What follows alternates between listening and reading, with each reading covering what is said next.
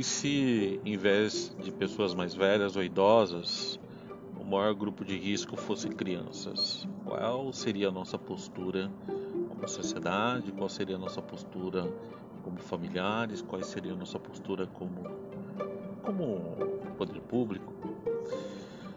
É, essa é uma reflexão que eu acabei lendo da Miriam Goldenberg né, no LinkedIn.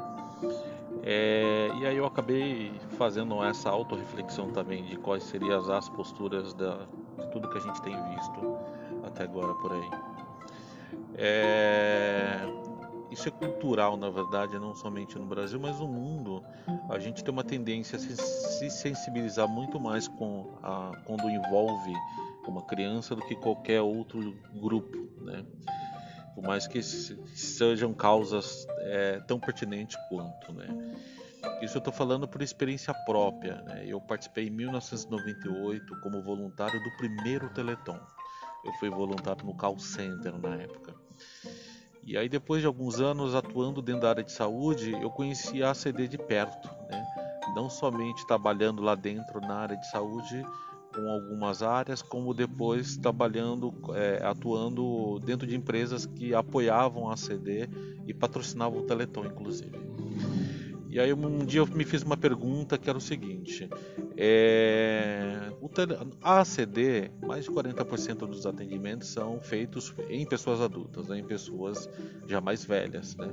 Se quase 50% dos atendimentos são para pessoas mais velhas, por que, que as histórias contadas no Teletão são 100% de crianças? Tem sempre bastante, bastante crianças mesmo. Né? E aí eu entendi né, que as pessoas iriam se sensibilizar em doar com histórias de crianças, não com histórias de adultos, mas que as histórias sejam tão comoventes ou tão pertinentes quanto. Então eu tenho certeza que a nossa, a nossa postura é, em relação ao Covid, se fosse o maior grupo de risco as crianças, nossa postura seria muito diferente. A sociedade toda estaria comovida, né? Porque é, a gente estaria de alguma forma pensando no futuro do Brasil. E como eu vi de algumas pessoas, né? Foda-se, eu quero é viver. São apenas velhinhos, já viveram muito. Não, não são apenas velhinhos. São pessoas que têm muito para viver. São pessoas que têm muito para construir. E são pessoas que fazem parte da nossa família. São pessoas que são, fazem parte da nossa história. Se a gente não é capaz de preservar o, o legado dessas pessoas, se a gente não é capaz de preservar a história delas, a gente não merece fazer parte da história. A gente não merece, na verdade, ter futuro. Porque se você não lembra do seu passado, você não tem futuro. Esse é um fato.